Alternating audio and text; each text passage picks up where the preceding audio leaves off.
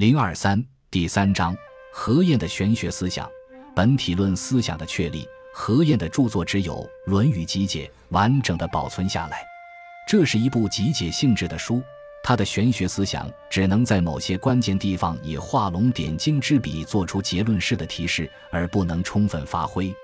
他的《道德论》或《道德二论》倒是重要的玄学著作，这是他受到王弼的启发，从天人之际的角度，根据自己的原作《老子注》改写而成的。可惜全文已佚，只在张湛的《列子注》中保存了两个片段。这是我们目前得以窥见何晏玄学思想的极为珍贵的史料。先征引如下：有之为有，事无以生；事而为事，有无以成。夫道之而无语，明之而无名，视之而无形，听之而无声，则道之全焉。故能招阴响而出气物，包形善而张光影，玄以之黑，素以之白，举以之方，归以之圆。圆方得形而此无形，白黑得名而此无名也。列子天瑞篇张湛注引何晏道论，为民所欲，则有名者也；无欲无名者也。若夫圣人，名无名，与无欲，谓无名为道，无欲为大，则夫无名者可以言有名矣，无欲者可以言有欲矣。然与夫可欲可名者，岂同用哉？此比于无所有，故皆有所有矣；而于有所有之中，当与无所有相从。而与夫有所有者不同，同类无远而相应，异类无近而不相违。譬如阴中之阳，阳中之阴，各以物类自相求从。夏日为阳，而夕夜圆与冬日共为阴；冬日为阴，而朝昼圆与夏日同为阳。皆异于尽而同于远也，想此一同，而后无名之论可知矣。凡所以至于此者何哉？夫道者为无所有者也。自天地以来皆有所有矣，然犹谓之道者，以其能复用无所有也。故虽处有名之域而没，当作不没；其无名之相，又以在阳之远体而忘，当作不忘。其自有阴之远类也。夏侯玄曰：“天地以自然运，圣人以自然用。自然者，道也。道本无名，故老氏曰：‘强为之名。’众拟称尧荡荡无能名焉。夏云巍巍成功，则强为之名，取世所知而称耳。其有名而更当云无能名焉者邪？夫为无名，故可得便以天下之名名之。”然岂其名也哉？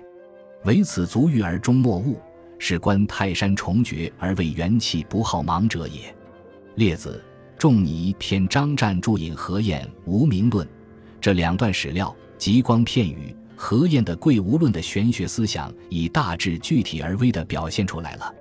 仔细玩味，其中提出了以下四个值得注意的要点：第一，贵无论玄学的基本范畴是有与无。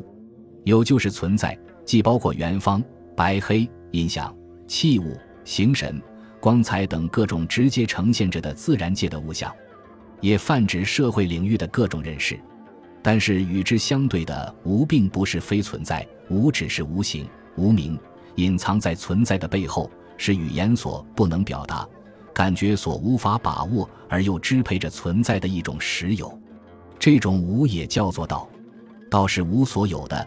道就是自然，道本无名，只有理解了道的这些特性，才能得到道之全。第二，这个无或道是从存在中抽象出来的，因为自天地以来皆有所有矣，并非一无所有，绝对虚无。人们生存于天地之间，就得与这些有所有打交道，而不容轻易否定。但是，为什么还要从中抽象出一个无货道来呢？因为有之为有，事无以生；事而为事，有无以成。在存在的背后，同样有一个不容轻易否定的本体。透过存在去把这个本体发掘出来，不仅是为了满足理论的兴趣，而且是出于实践的需要。因为天地以自然运，圣人以自然用。圣人由内圣而通向外王，成就辉煌的功业，是和他善于发挥这个无形无名的本体的内在功能分不开的。第三，这个无惑道虽然是无所有，但却是与有所有相通的。拿圣人来打比方，圣人的无名无欲可以说是有名有欲，但却与通常的有名有欲不相同，因为圣人的有所有与无所有相从，能复用无所有，因此无与有并不彼此排斥，而是相互连结的。无不能离开有，有也不能离开无。第四，何晏援引了汉人的同类相应和元气论的思想来证明无的实有。他举例说，阴中之阳，阳中之阴，都在各自寻找他们的同类。夏天是阳，但夏天的黑夜和冬天的阴相应；冬天为阴，但冬天的白昼和夏天的阳相应。圣人的有所有与无所有相从。就是符合这种同类相应的道理的。表面上看来，无所有似乎是一无所有，绝对虚无，其实是很大的误解。这就如同有形的泰山是由无形的元气凝聚而成，人们却只承认泰山的存在，而否认元气为实有，在道理上是很难讲通的。从何晏所说的这几个要点，我们看不出他建立了一个完整的系统。但是他已相当明确地提出了一种不同于汉代的神学目的论和元气自然论的本体论的哲学思想，这在中国哲学史上是一件大事。我们只有通过一系列的比较，才能较为准确地理解这种产生于中国曹魏正始年间的本体论哲学思想的意义。首先是和西方的思想相比较，在西方哲学史上。最先提出有与无的概念的人是巴门尼德。巴门尼德认为，存在是有，非存在是无；只有存在是存在的，非存在是根本没有的。对于非存在，我们没有任何知识，也无可言说。存在是一，是不可分的，是不动的，局限在无始无终的巨大锁链之内，它绝不可能从虚无中产生，无不能生有。同时，存在也不是具体的存在物，不同于远方、白黑、音响、器物等感性的现象，它是思想的对象，因为思想与存在是同一的。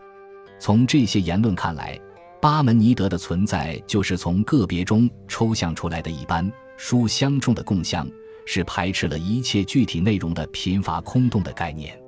这种存在的概念和中国哲学中的有的概念是不相同的。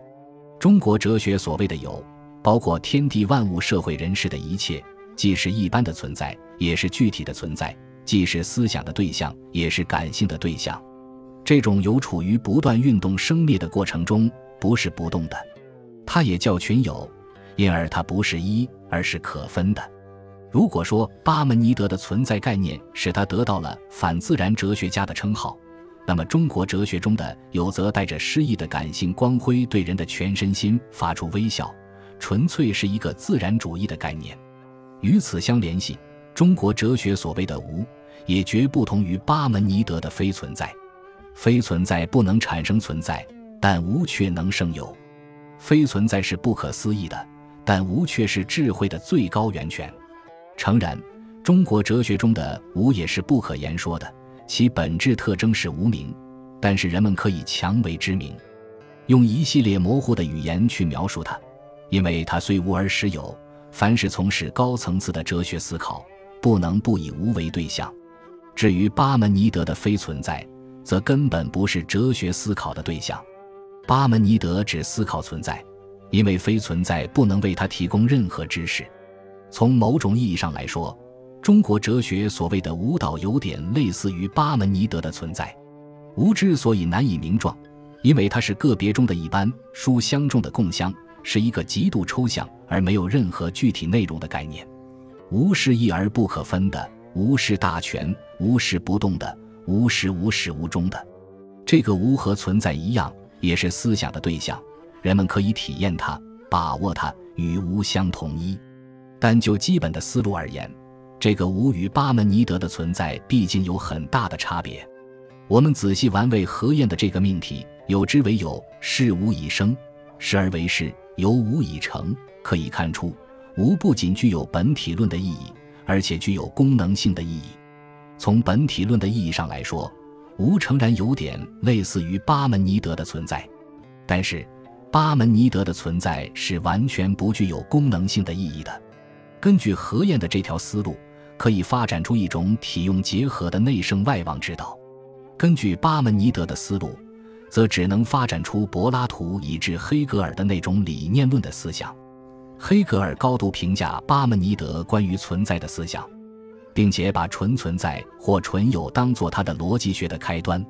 黑格尔扬弃了巴门尼德的形而上学，不把存在与非存在、有与无看作是对立的，而是引进了变异的概念，从辩证法的角度来处理二者的关系。黑格尔认为，由于纯有是纯粹的抽象，是绝对的否定，这种否定，直接的说来，也就是无。所以，有与无并不是对立的，而是彼此过渡的。有过渡到无，无过渡到有，有与无的真理就是二者的统一。这种统一就是变异。所谓变异，当然是功能性的概念。黑格尔之所以能够推动逻辑范畴的运动，并且通过一系列迂回而间接的过程，根据缺乏任何具体内容的存在的概念，发展出一套系统的国家法学和社会伦理的思想，完全是得力于他充分发挥了变异的功能。但是，尽管如此，黑格尔所说的存在与非存在、有与无，仍然是按照巴门尼德原来的意义使用的，而与中国哲学中的有与无的含义并不相同。中国最先提出有与无的概念的人是老子。老子曾说。有无相生，这就是说，变异的原则始终存在于这一对范畴之中，而且根据这一对范畴，可以直接引发出一套社会政治伦理思想，用不着像黑格尔那样迂回而间接。这种不同，归根结底是由于中国和西方所关心的哲学问题不相同。无论就哲学的源头或发展的道路而言，都存在着差异。古希腊哲学从泰勒斯开始。就提出了万物本源的问题。泰勒斯以为是水，阿纳克西美尼以为是气，赫拉克利特以为是火，恩培多克勒以为是火、气、水、土。到了刘基伯和德谟克里特，则归结为原子。所谓本源，是一个未经分化的笼统的概念，至少包含着以下三层意思：世界的起源、世界的构成、世界的本体。本源问题是古希腊哲学家对茫茫无际的自然，也就是中国人所说的天，进行不断追问的情况下提出来的哲学问题。这个不断追问的过程，也就是不断抽象的过程。巴门尼德的存在的概念就是由此而产生的，因而研究存在的学问也就叫做本体之学。这种本体之学既然从个别中抽象出一般，那么如何再从一般返回到个别？一般与个别之间的合理的关系究竟是怎样？这些问题就变得十分突出。西方哲学中的本体论思想大致是围绕着一般与个别的关系问题而展开的。本集播放完毕，感谢您的收听，喜欢请订阅加关注，主页有更多精彩内容。